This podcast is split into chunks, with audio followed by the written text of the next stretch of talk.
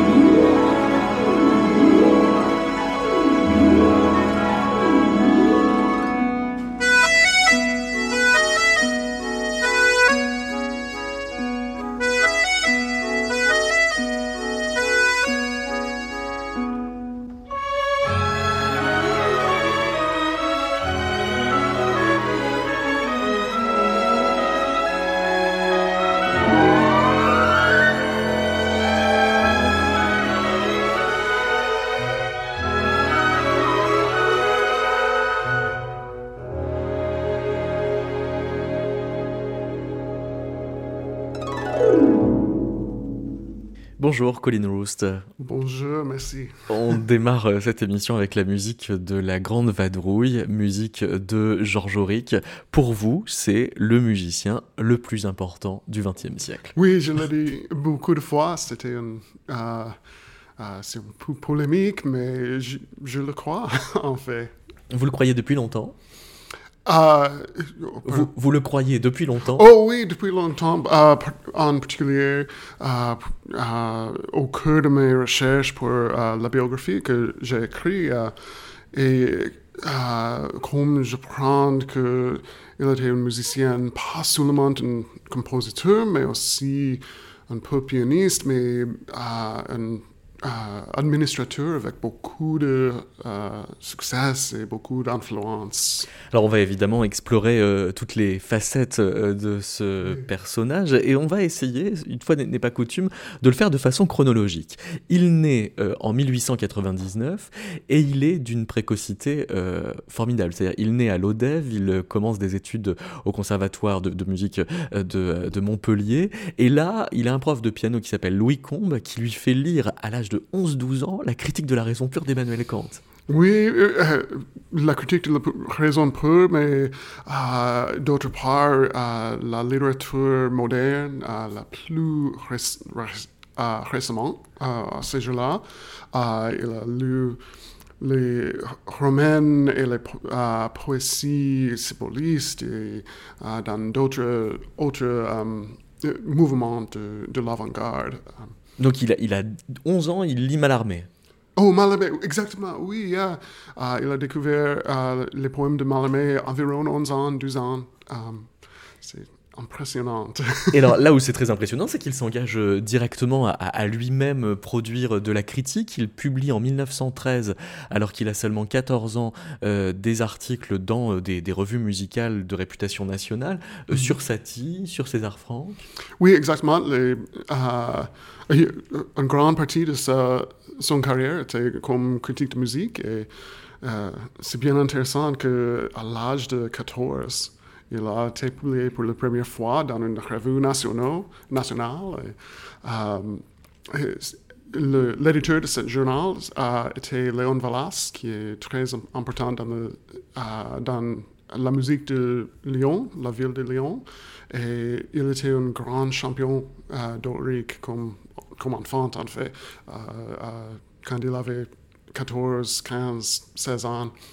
Et, c'est lui aussi qui l'introduit euh, à Paris. Il donne son, premier concert, euh, là aussi à l'âge de, 14 ans, 1913, euh, avec Ravel qui lui tourne les pages. Oui, exactement. C'est exactement, précisément. Au même moment, ouais.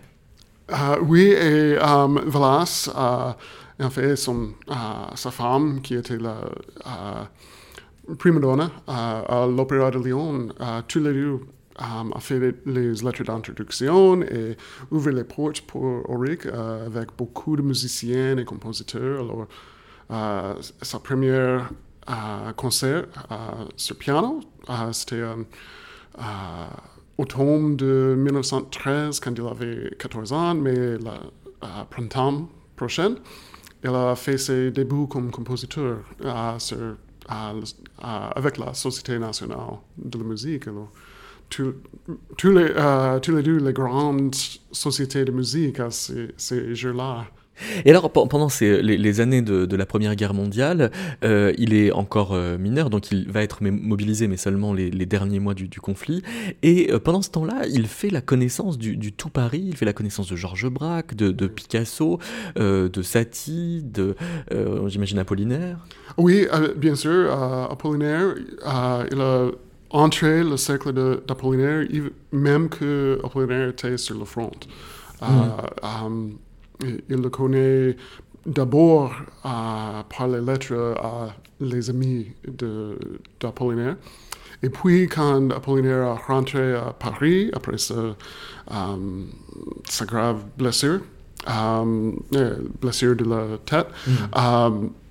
Auric était là pour le, dîner d'accueil à le dîner de rentre. Il était forcément le plus jeune dans ce dîner. Oui, bien sûr. Mais il a cherché tout le monde.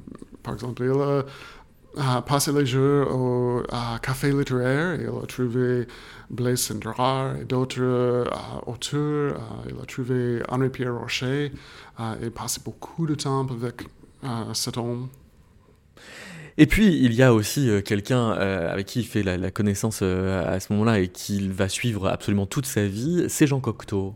Oui, c'était une, des plus importantes amitiés qu'il a fait dans, au cours des années de la Grande Guerre. Il restait des amis jusqu'à la mort de Cocteau aux années 60. et il a collaboré beaucoup de fois surtout sur les films. Euh, Auric a composé les, partitions pour tous les films de Jean Cocteau. Jean Cocteau n'a pas fait un film sans euh, une collaboration musicale avec euh, Georges Auric. Exactement, oui. Et puis, il compose huit poèmes de Jean Cocteau. On va écouter l'hommage à Eric Satie parce que Eric Satie faisait partie de leur sujet de conversation sans doute favori quand ils se connaissent au milieu des années 1910.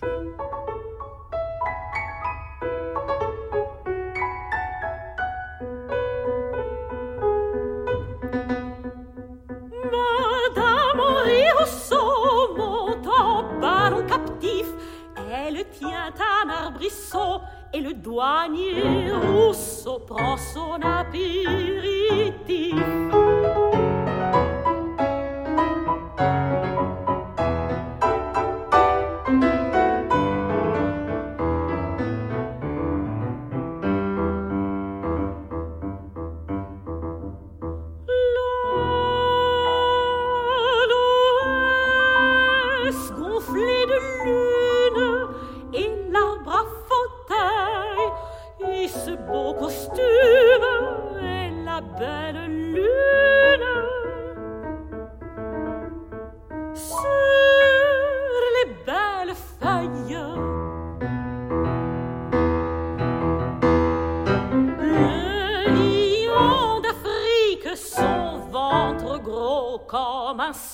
rock.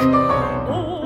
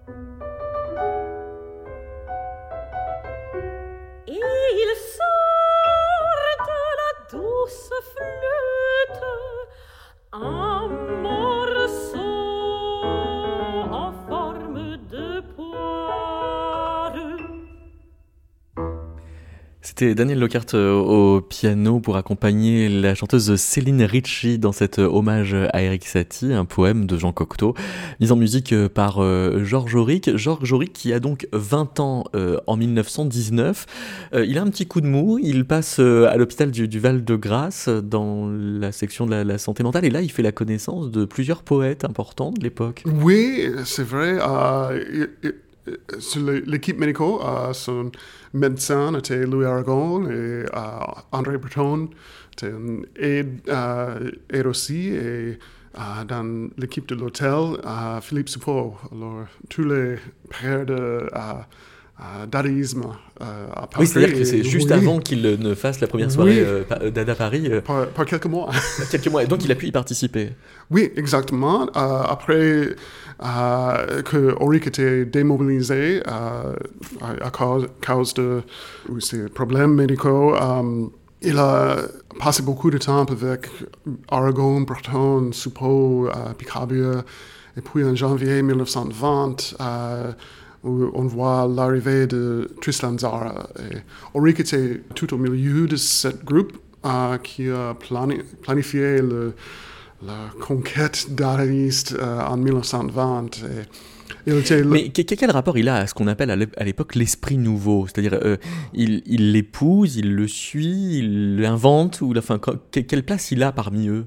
Oui, c'est euh, la question de l'esprit nouveau, c'est bien intéressant. C'est une esthétique qui était promouvue par, ou en fait, créée par Guillaume Apollinaire. Uh, et Auric, le champion pour quelques années, pour plus d'une décennie, plus longue de personne d'autres. Et uh, par exemple, uh, les, la chanson que nous avons écoutée à l'instant, à l'instant euh, c'est un exemple, c'est la musique très claire, très nette, mais le texte, c'est pas sur le, euh, il aspire au sublime, pas du tout, c'est, c'est sur le Paris quotidien, euh, les images de Paris de Première Guerre mondiale, les images de l'art, nous avons entendu Henri Rousseau, le peintre Henri Rousseau et Eric Satie. il y a des images militaires, puisque Aurica terminé la composition au cœur, euh, au, moment qu'il était au Mans, euh, dans la caserne avec l'armée la, française.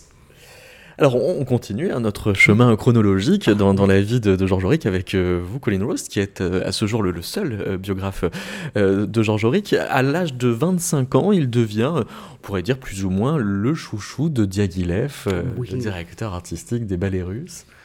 Oui, euh, et Auric a connu Diaghilev depuis 1915, peut-être 1914, et il a songé pour toujours euh, de recevoir une commande euh, de Diaghilev.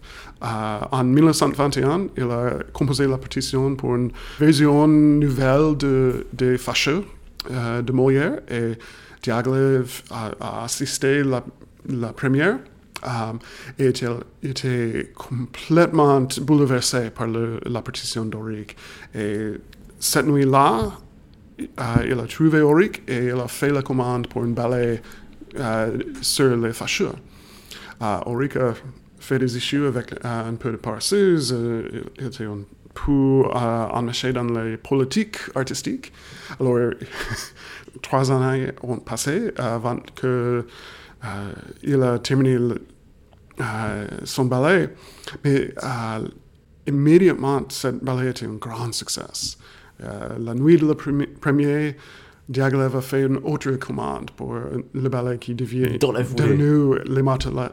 Et la première nuit de Les Matelots, il a fait une troisième commande pour le ballet qui est devenu la pastorale. En, tout, il y en a eu trois hein, collaborations. Euh, donc euh, voilà, les, fâcheux, euh, la pastorale en, en 1926 et puis entre les deux, les matelots, dont voici un extrait du deuxième tableau.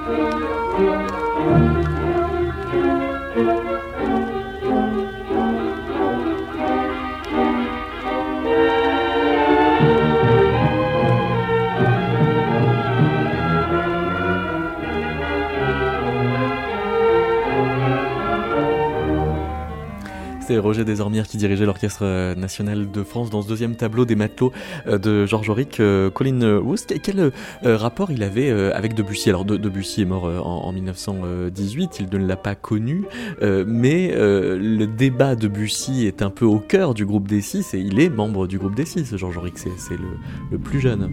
Oui, c'est un très intéressant débat quand nous pensons à Auric, puisque il a été um, mal représenté souvent. Uh, on, on, dit souvent que Auric a détesté uh, Debussy et a attaqué Debussy, mais pour Auric, c'était une uh, ligne très fine qu'il a marché. Il aime beaucoup Debussy. il, surtout l'opéra de Péléas et Mélisande. Cependant, c'était une musique de fin de siècle, c'est une musique d'une génération ancienne, mm. et il demandait l'originalité de tous les compositeurs. Alors, dans ses critiques de musique, euh, dans les nouvelles littéraires et d'autres euh, journaux, euh, il, a attaqué tous les compositeurs qu'il pense à suivre.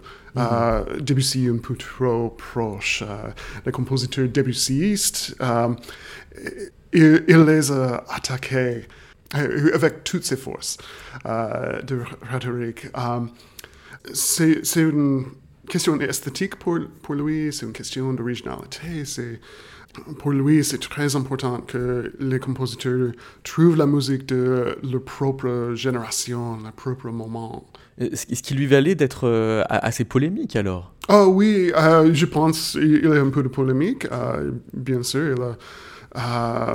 Souvent, il a fait des polémiques. Je pense, par exemple, à une critique de, de la partition de film de Henri Rabot pour Le miracle des loups, un très beau film qui a été restauré il y a 15 mm, ans, je pense. Mais la partition était bien débussyiste ou wagneriste. Il fait des leitmotivs et les sons du 19e siècle. Rabot était l'administrateur du Palais Garnier de, de l'Opéra de Paris au, cours de, la Première Guerre mondiale. Il était le directeur du Conservatoire de Paris après la guerre. Et dans cette critique, Auric fini par donner une, uh, une marque le, au monsieur le directeur du conservatoire. Il, a dit uh, une marque de 10 sur 20, puisque c'est un bon effort, mais sans originalité. Donc il donne des notes euh, à Henri Rabot. C'est bien provocante. oui, oui, oui.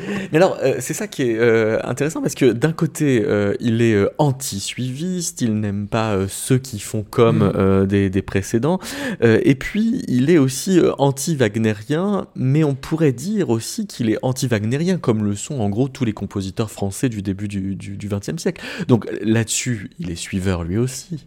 Mm-hmm. Oui, euh, mais, mais l'influence de Wagner, c'est toujours présent. Euh, par exemple, dans les années juste avant la guerre mondiale, euh, environ quatre des opéras, ou une, une opéra, opéra, sur trois était une opéra de Wagner à Paris. Mm. Et les compositeurs comme Vincent Dandy ont composé des œuvres euh, avec l'influence de Wagner, euh, par exemple, Ferval, euh, beaucoup, le, beaucoup d'influence du cycle du, du ring, cycle d'anneau de Wagner. Alors on va euh, aborder un, gros chapitre euh, de la vie de, Georges Auric qui est la musique pour euh, le, cinéma sur quelque chose comme 300 œuvres qu'il a pu composer. Il y en a 120 qui sont des, musiques de, de films. Oui. Alors voici À nous la liberté, un film de 1931 dont il fait la musique dirigée par Armand Bernard.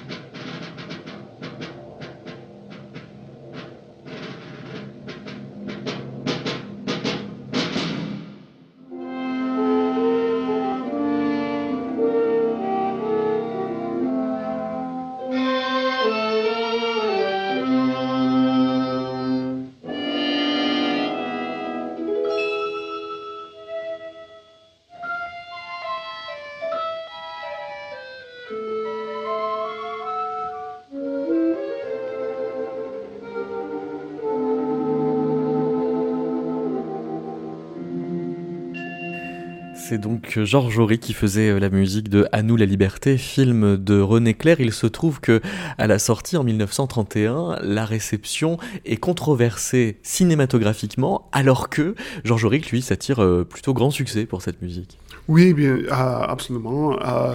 la réception en France était en fait assez mal. D'abord, et puis après un grand succès en Allemagne. Et le, film a, trouvé plus de succès en France, mais c'est un film très intéressant puisque c'est dans la transition entre le film silent euh, et le film sonore. C'est-à-dire, parce que c'était quoi le film sonore? C'était pas tout à fait le film parlant. Euh, on, avait les deux mots pour pouvoir euh, désigner un cinéma qui était plus artistique que l'autre alors? Oui, c'est vrai. alors, le premier trois films de René Clair des années 30, les premiers trois qui, étaient des films sonores, ils sont très expérimentaux. Euh, alors, dans sept films, c'était une comédie musicale, euh, en fait, et la musique euh, joue la plus importante part de la bande sonore. Et il n'y a pas beaucoup de, dialogues. la musique fait presque tout. Et, euh, en suivant cette idée, c'était une collaboration bien proche de Claire et Doric euh, à la conception du film. Euh, c'était Auric qui a visité Claire sur la côte d'Azur et on a fait des plans pour ce film. Et au cours de la production de ce film, quand on roule chaque jour au studio, Auric était là chaque jour euh, et chaque nuit, il resté et euh, se couché dans le studio euh, avec Claire. de plus, il a revu les, quotidiennes, toutes les, scènes qu'on a roulées ce jour-là. alors, il a avoir une très intéressante collaboration. C'est très rare dans le cinéma que le compositeur était si euh, impliqué dans le produit final.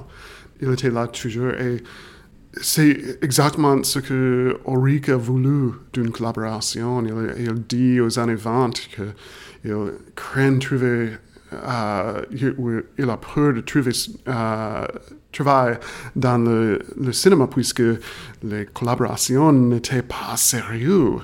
Il veut une collaboration sérieuse entre deux artistes égaux. Euh.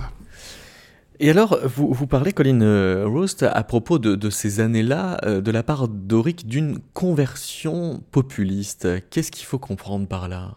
Oui, alors, au, cours des années 30, la raison de son travail a changé un peu. Ça correspond avec la le, le vent du Front populaire et les succès du Front populaire en 1936. Dont il est très proche. Oui, bien sûr. Il a travaillé avec les maisons de culture, il était sur le conseil exécutif de la Fédération musicale populaire. Et parmi ces, ces, organisations, il a fait un grand effet sur la musique française, mais pas exactement sur la musique d'art français, mais ces organisations ont encouragé les ensembles locaux dans chaque ville, les conservatoires locaux, et sa musique, il a continué euh, dans une esthétique similaire à son esthétique d'Esprit Nouveau, mais alors la clarté, la simplicité étaient très importantes. Mais il a cherché un public euh, beaucoup plus, large, beaucoup plus grand. Euh. que vu d'un siècle plus tard, on, a l'impression que d'être d'avant-garde et d'avoir souci du grand public sont antagonistes, alors que pour lui, c'était finalement la même chose. Oui, exactement. C'était très important, mais il n'est pas un compositeur d'avant-garde aux années 30. Alors la preuve, on va écouter le premier mouvement de sa sonate pour piano en fa majeur, euh, qui est euh, ici interprété par Marie-Catherine Giraud en 84, qui est une pièce de 1931, on ne dirait pas.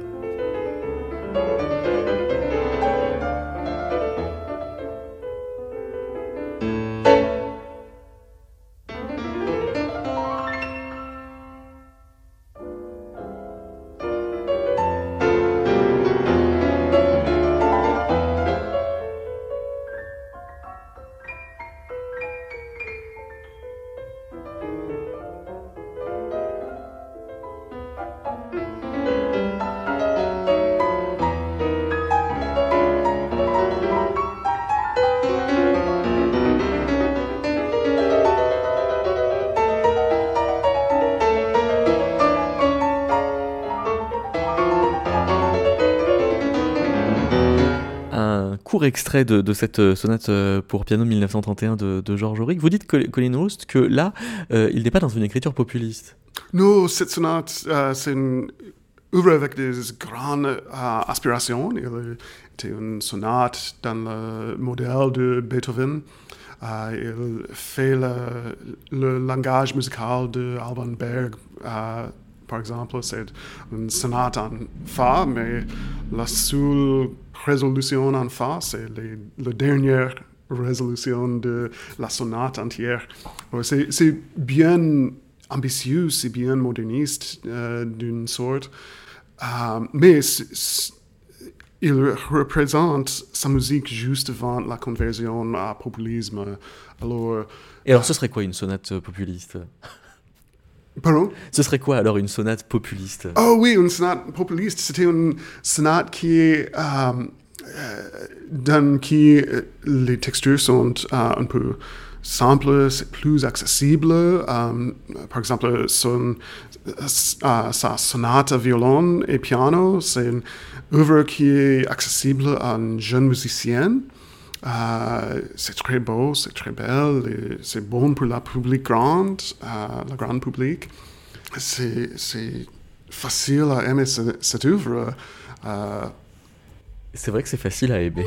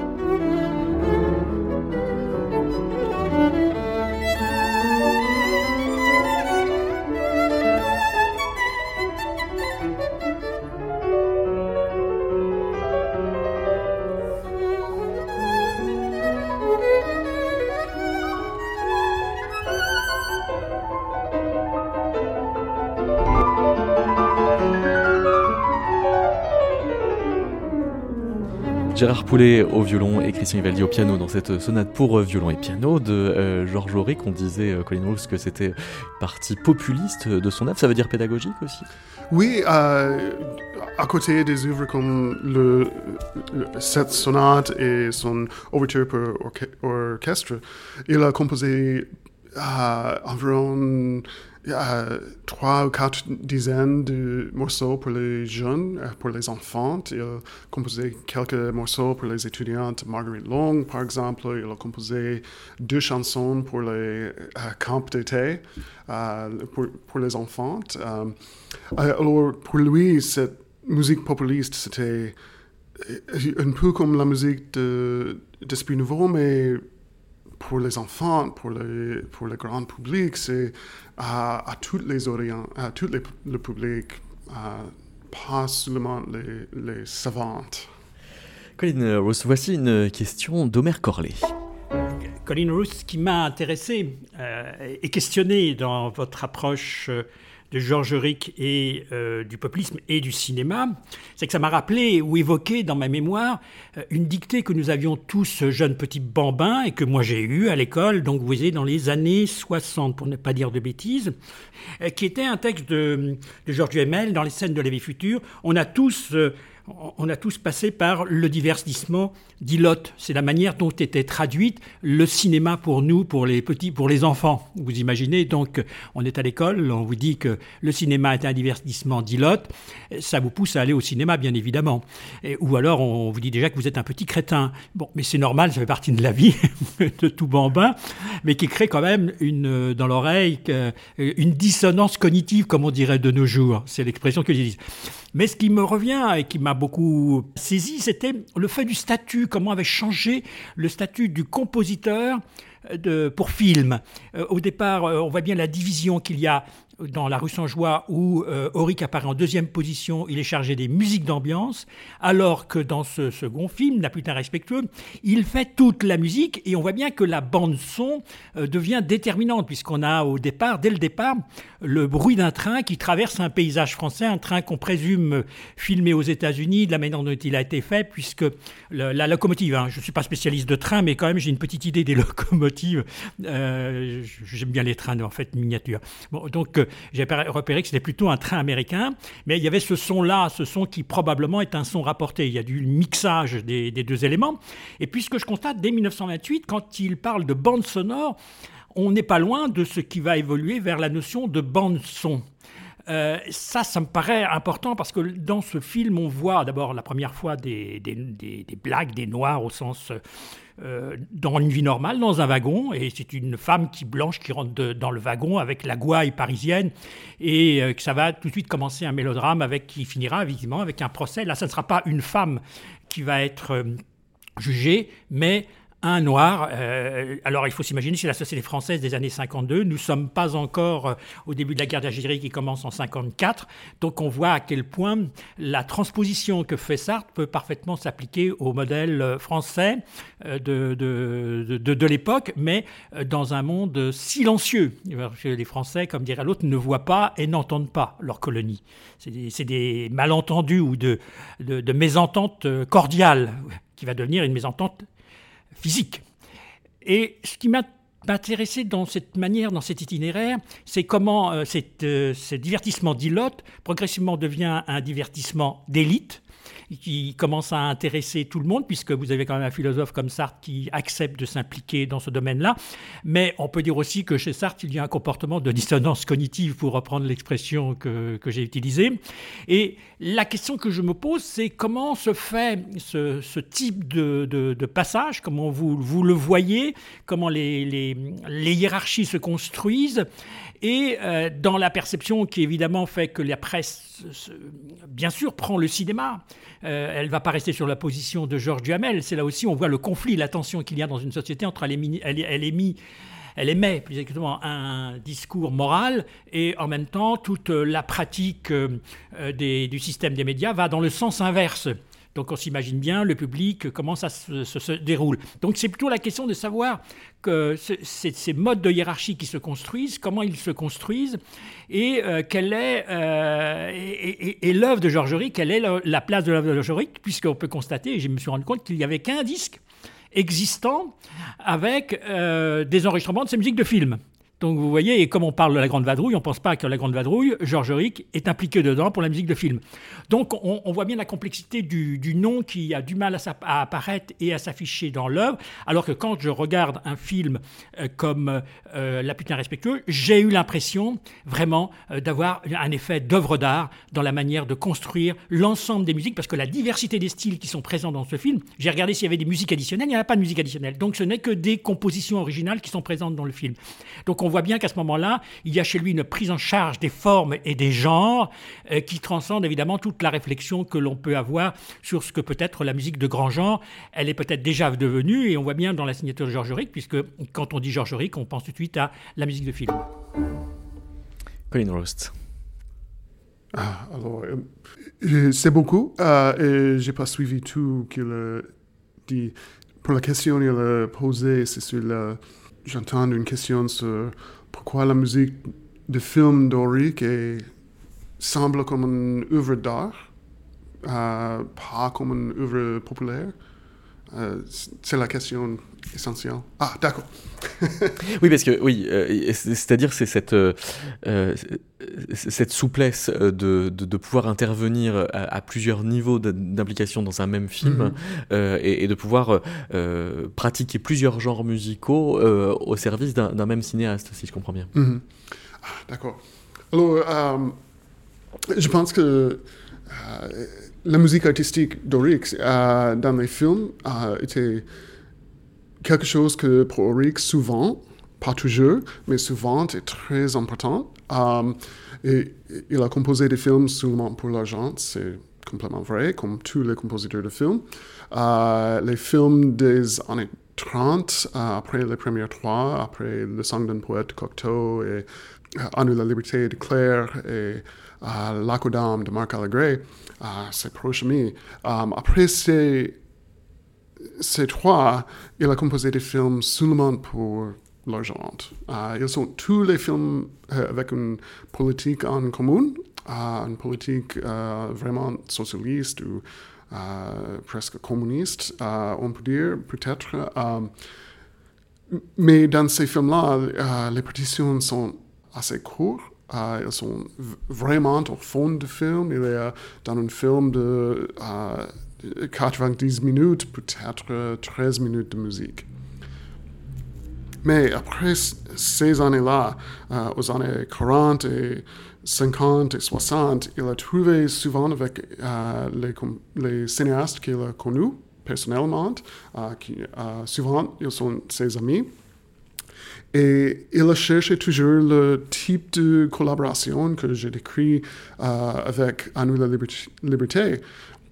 Donc, c'est euh, impossible dans la plupart des euh, réalités de cinéma que le compositeur qui, qui, peut être si impliqué dans le film. Alors, mais il a cherché souvent assister le, tournage du film, avoir beaucoup de discussions avec le cinéaste. Il a souvent fait des suggestions sur le film soi-même et pour quelques cinéastes, il l'apprécie, mais les autres, non.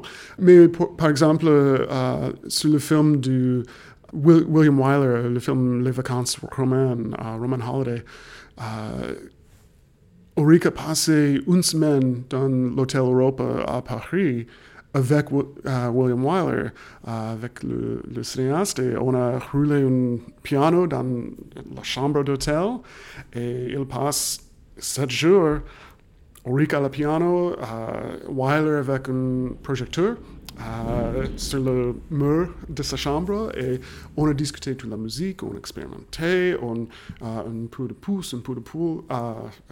Uh, l'un et l'autre a fait des commentaires sur la musique et c'est une vraie collaboration et donc je pense que c'est une des partitions les plus réussies d'Auric. ses collaborations avec Jean Delanois de plus sont très réussies pour, pour les mêmes raisons. Au fin de compte, à la fin de compte, pour Auric, la musique de film, c'est simplement la musique. La musique de salle de concert, c'est simplement la musique, euh, la musique populaire, etc.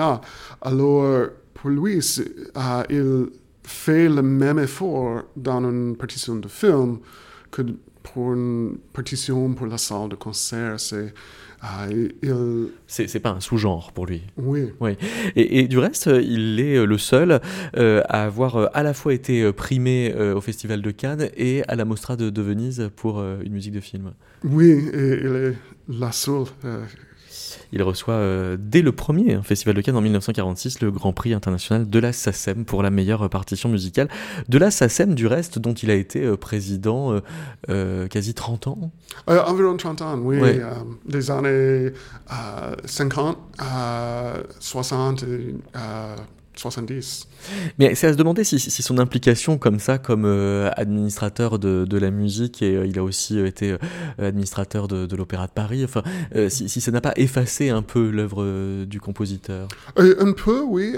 il, parle particulièrement aux années 60, il était l'administrateur de Réunion des théâtres lyriques nationaux de 1962 à 1968 alors deux termes, termes dans cette position. et au même temps, simultanément, était le président de SACEM.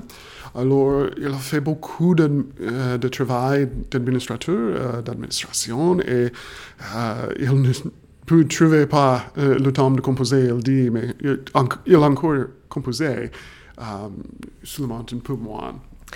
Alors il a, en, tant que compositeur de musique de film, pour le coup, une carrière tout à fait internationale. Sur ses 120 films, il y en a une quarantaine euh, en Angleterre, 14 aux États-Unis.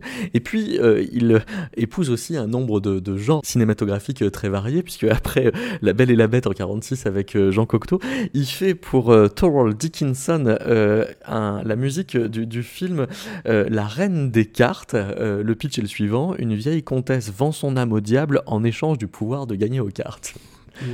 Voilà ce que ça donne.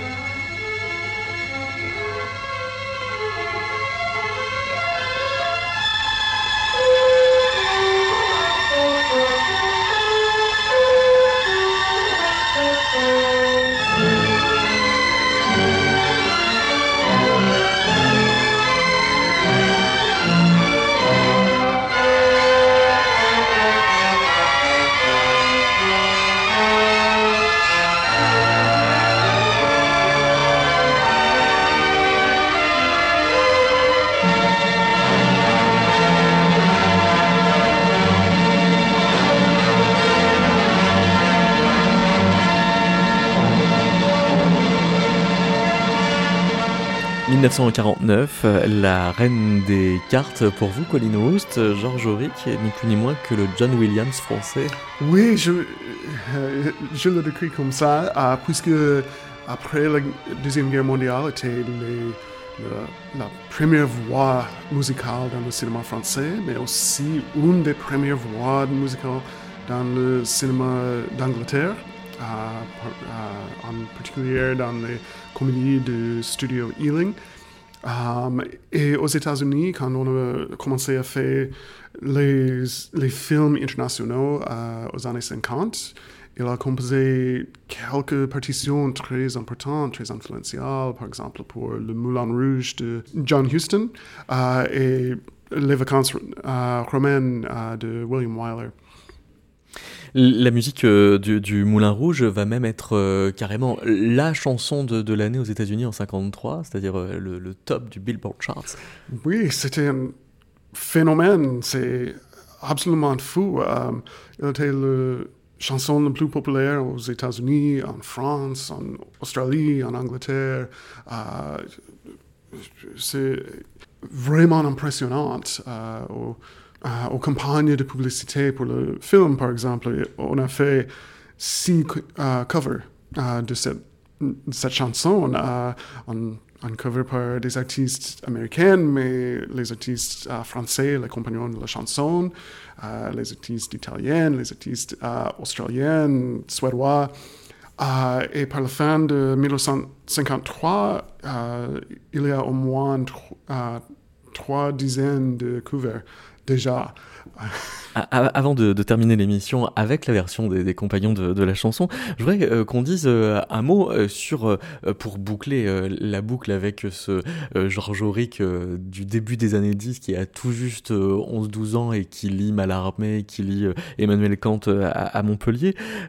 gardez en tête que c'est un intellectuel et que il se lie d'amitié très prolongée avec Francis Poulenc et qu'ils ont tous les deux un rapport à la mélodie que vous comme antagoniste, parce que il euh, y a euh, un sensualiste d'un côté, Poulenc, et quand même un intellectuel de l'autre qui est euh, Auric, et qui a un rapport quand même très suspendu au verbe, au mot, dans sa façon de composer pour la voix.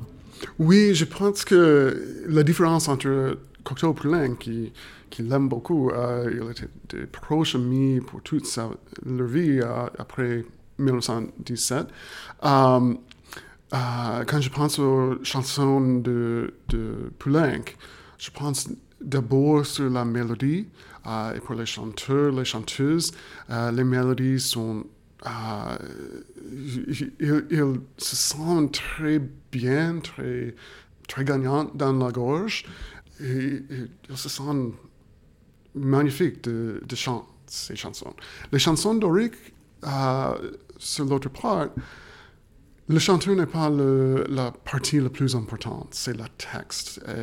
Et, et Auric, en tant qu'intellectuel euh, très cultivé, il a cherché la poésie des textes. Euh, euh, il a fait sa musique, il a composé sa musique pour donner le, le mieux de le texte, pour euh, l'art de la poésie. Par exemple, en une des chansons de quatre chants de la France malheureuse, qu'il a composé au cours de l'occupation allemande, euh, sur des, euh, quelques poèmes par les poètes résistants.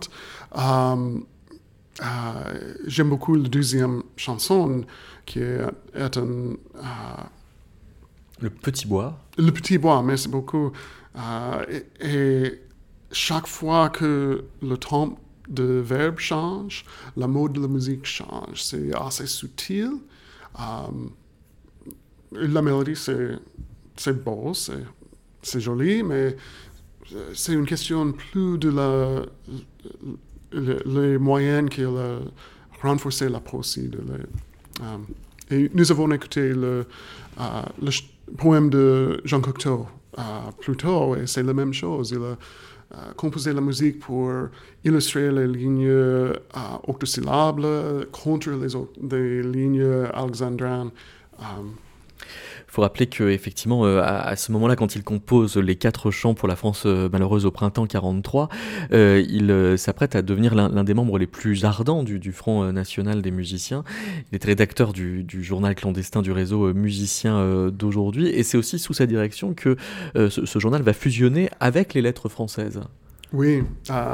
Et il a collaboré avec les cinéastes du Front national du cinéma de plus au, cours des années d'occupation, les années euh, de Deuxième Guerre mondiale, était, euh, a été choqué. Euh, et quand on l'approche, l'approcher à Elsa Barren et Louis Ducré, les demander à joindre le Front National de la Musique et immédiatement il a dit oui et, il devient très fort. Il, était le plus ardent, je pense. et en fait, c'est une continuation des, des organisations de, des années de Front populaire. En fait, c'est presque les mêmes personnes dans tous les deux. Avant les compagnons de la chanson, alors on va écouter ce, ce petit bois extrait des, des quatre chants de la France malheureuse. J'étais un petit bois de France avec douze rouges furets, mais je n'ai jamais eu de chance. Ah, que m'est-il donc arrivé? Je crains fort de n'être plus rien qu'un souvenir, une peinture, ou le restant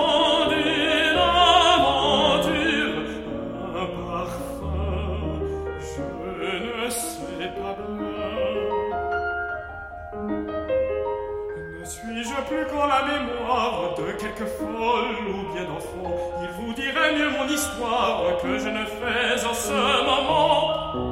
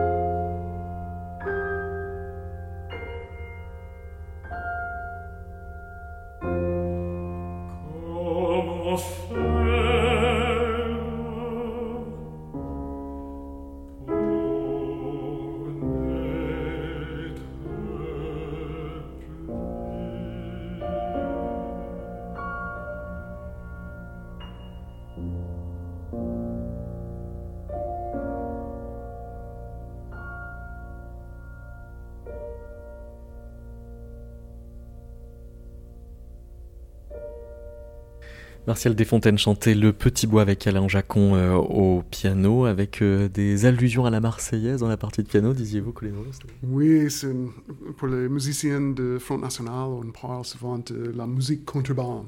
Oui, le Ah, Front National des musiciens, faut avoir- Ah, mais, oui. mais c'est beaucoup. Front, Front Pas National de de- confusion. Um, euh, pour les musiciens de Front National de musiciens, on parle souvent de la musique contrebande. Euh, Pour, terminer, alors, euh, avant d'écouter donc euh, tant promis les, les compagnons de, de la chanson, euh, comment se fait-il qu'on en parle si peu de Georges Auric aujourd'hui, après tout ce qu'on a traversé? Oui, c'est une grande question que je me pose souvent euh, euh, parmi les derniers 20 ans que je, je recherche Georges Auric. Et, et je pense qu'il y a quelques raisons. Peut-être la plus grande est euh, que après la Deuxième Guerre mondiale, on aperçoit comme administrateur, pas comme euh, compositeur. On oublie peut-être un peu qu'il a fait des compositions, sauf que les compositions populaires, les compositions du cinéma, pour lui, c'était des, euh, œuvres de musique, comme les œuvres de, la salle de, salle de concert, mais c'était la opinion commune among les musiciens et les musicologues. Deuxièmement, je pense que euh, tous les, chants qui sont si populaires, comme la chanson de Moulin Rouge, la, euh, chanson de Bonjour Tristesse de Otto Prem- Preminger, a causé euh, des, des personnes à penser différentes, différemment de Sir Ulrich. De plus, peut-être un plus mon- mondaine, euh, c'est que au moment qu'il est mort, il est décédé. les journalistes en, France étaient en grève, alors on ne rapporte pas la mort d'Oric. Les, notices de sa décès ont paru ici et là pour presque deux années après.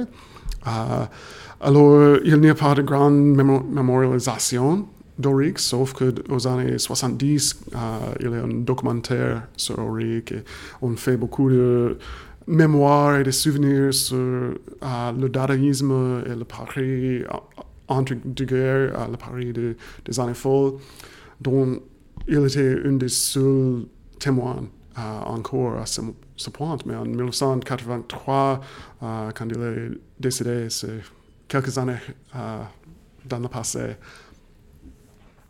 Merci beaucoup, euh, Colin Roast, de nous avoir euh, offert euh, cette traversée de, la vie de, Georges Auric. Je, rappelle que vous avez publié en 2020 auprès de l'universitaire d'Oxford une biographie, Georges Auric, Life in Music and Politics. À très bientôt. Merci beaucoup.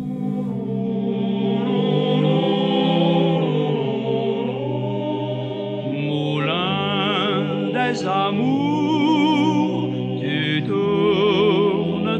amours au ciel des beaux jours, moulin des amours. Mon cœur a dansé sur terre ritournelle, sans même y penser, mon cœur a dansé. Ah mon Dieu, qu'ils étaient jolis les yeux qui valsaient dans les miens. On s'aimait presque à la folie, et cet amour te plaisait bien.